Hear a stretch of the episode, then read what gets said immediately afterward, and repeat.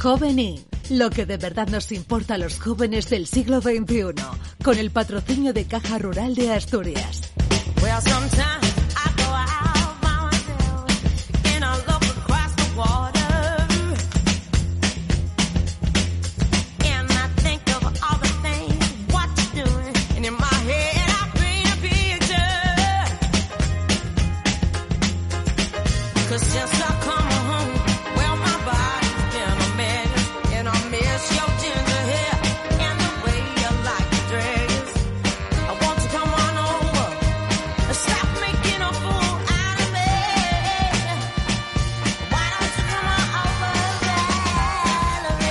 La una y 19 minutos cada lunes a esta hora tenemos una cita con Beatriz Balbona que de la mano de Caja Rural de Asturias nos trae este espacio jovenín en el que buscamos novedades, cazamos tendencias.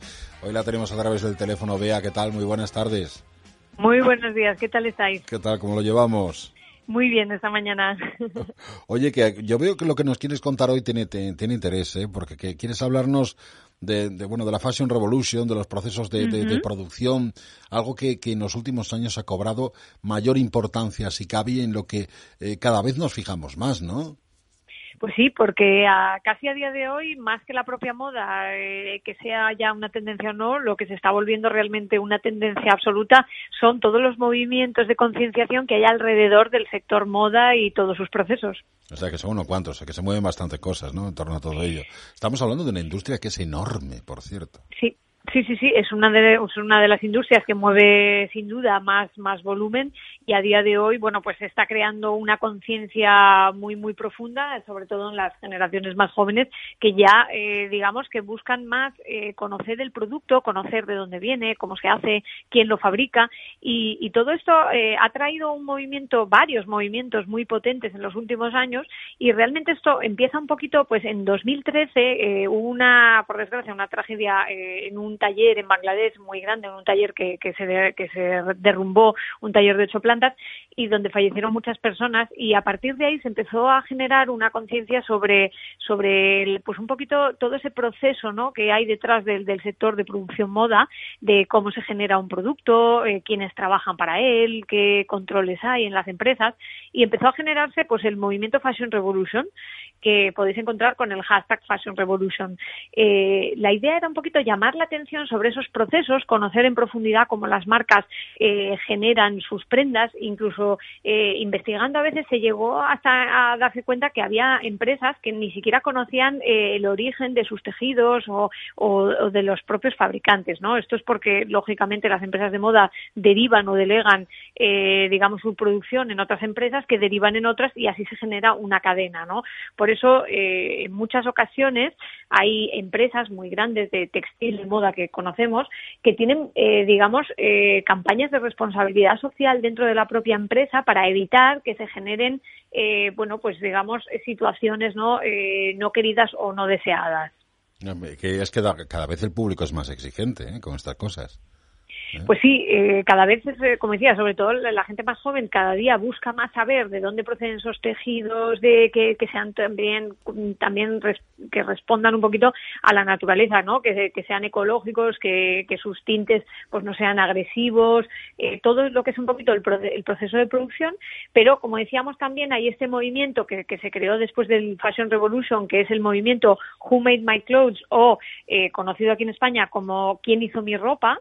que es una campaña también de concienciación, ¿no? Un poquito para, para pues un poco eh, unido a lo que comentábamos antes. Y este movimiento lo que hizo fue eh, generar una campaña en redes sociales donde con este hashtag ¿Quién hizo mi ropa? Eh, consistía en hacerse un selfie con una prenda dada la vuelta, con lo cual se podía ver la etiqueta y, eh, digamos, haciéndolo viral, que esto fuera un movimiento viral para que llegara a todo el mundo y, y nos diéramos cuenta de, de cu cuánto trabajo hay detrás, ¿no? De cada prenda que, que llevamos puesta y la durabilidad, porque en muchas ocasiones se considera que una prenda eh, la, la, compramos y la podemos utilizar un máximo de siete veces. Vaya, siete. Siete veces. En, el mejor de los casos, ¿eh? O sea, cuando la rentabilizamos a tope. Eh, así que esto nos, nos lleva, ¿no? A pensar que, que todo ese proceso del, textil, que como todos sabéis, eh, la producción textil para una marca de moda se genera a dos años vista, es decir, ahora mismo se estaría generando lo que es el, eh, las colecciones de dentro de, no de 2021, sino ya del siguiente, pero eh, la presentación, lo que vemos en los desfiles, lo que vemos en la publicidad, ya es la campaña siguiente con lo cual el sector textil tiene que hacer una previsión de lo que es el producto, eh, comprar los tejidos, las tendencias y todo con una previsión larguísima, lo que lógicamente genera pues un volumen de trabajo enorme y, en muchas ocasiones pues eh, que esas industrias textiles que, trabajan en otros países para las marcas eh, pues tengan una producción muy acelerada. Así que hoy se está creando una fuertísima conciencia sobre sobre todo el mundo digamos del textil y sus procesos y, lo que se quiere hoy en día y el objetivo que se busca es mejorar la calidad de los empleados de las empresas, que todos, digamos, trabajemos bajo unas condiciones dignas, eh, con unos sueldos adecuados a cada circunstancia y eh, pues en unas buenas condiciones, ¿no? Y, hoy, por ejemplo, lo podemos ver en muchísimas marcas españolas que están trabajando, eh, digamos, con este proceso de conciencia y podéis ver en muchos canales de marcas españolas cómo, por ejemplo, vemos una fábrica donde tenemos a la persona que realiza tu producto con un cartelito que dice yo hago tus prendas, por ejemplo, ¿no? Es una forma de, concienciar. O, tenemos marcas también hechas aquí en España que hacen, por ejemplo, calzado en piel, que te envían el nombre, el apellido y qué edad tiene el artesano que te realiza tu, prenda, para que tengamos un poquito más, como más cercano, ¿no? El proceso de creación de un producto. Pues está muy bien eso, ¿eh? También. ¿eh? Saber quién hace realmente la prenda que te acabas de comprar o esas sandalias que acabas de ponerte, está muy bien. ¿eh? Eh, lo que tú dices, acercar un poquito más, además de conocer el hecho de, conocer un poco más el, proceso, no sé, esa conexión, no sé, a mí me gusta, ¿eh? está muy bien. Sí, y además es una forma de dar valor, ¿no? Dar valor al producto, dar valor a la marca y, darnos cuenta que no todo es producciones con costes súper baratos, porque otro de los, digamos, factores en contra que tiene el sector de la producción de textil es que cualquier producto, construirlo, crearlo y diseñarlo lleva un coste bastante elevado y estamos perdiendo la costumbre a valorizar todas esas prendas y no nos damos cuenta que detrás hay un diseñador, hay un, pues a lo mejor un patronista, tenemos eh, la persona que lo confecciona, la industria, los textiles, los colores, o sea, hay muchísimo trabajo detrás de ello.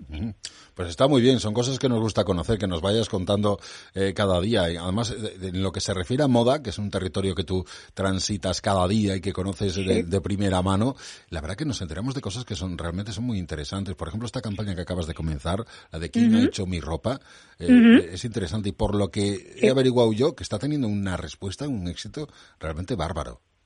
Sí, está teniendo muchísimo éxito, pero también he de decir que hay muchas marcas y muchas marcas aquí en España que hacen muchísimos años ya que trabajan con estos estos procesos de concienciación dentro de la empresa, incluso empresas que en el momento que detectan que alguno de eh, dentro de sus fábricas en alguno de los países fuera de, Europa eh, están trabajando, pues por ejemplo con menores o trabajan con otro tipo de circunstancias no deseables, ellos inmediatamente intervienen las empresas madre y hacen, pues por ejemplo, una empresa de textil sueca muy conocida, eh, lo primero que hace si detecta que un menor está trabajando en una de sus fábricas, lo que hace es sacarlo inmediatamente y pagarle a él y al resto de su familia primero una educación para el menor y, digamos una digamos un vitalicio vamos a decirlo así para la familia para que puedan salir de esa circunstancia.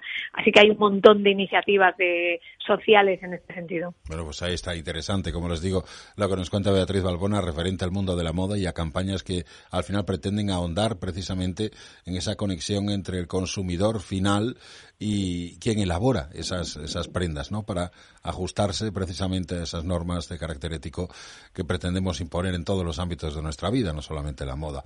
Pero está bien ¿eh? que todo esto poco a poco lo vayamos teniendo cada vez más en cuenta y que poco a poco vaya estando más presente en nuestro, en nuestro día a día. Pues nada, Bea, que, que nada, que muchas gracias por acompañarnos otro lunes más. ¿eh?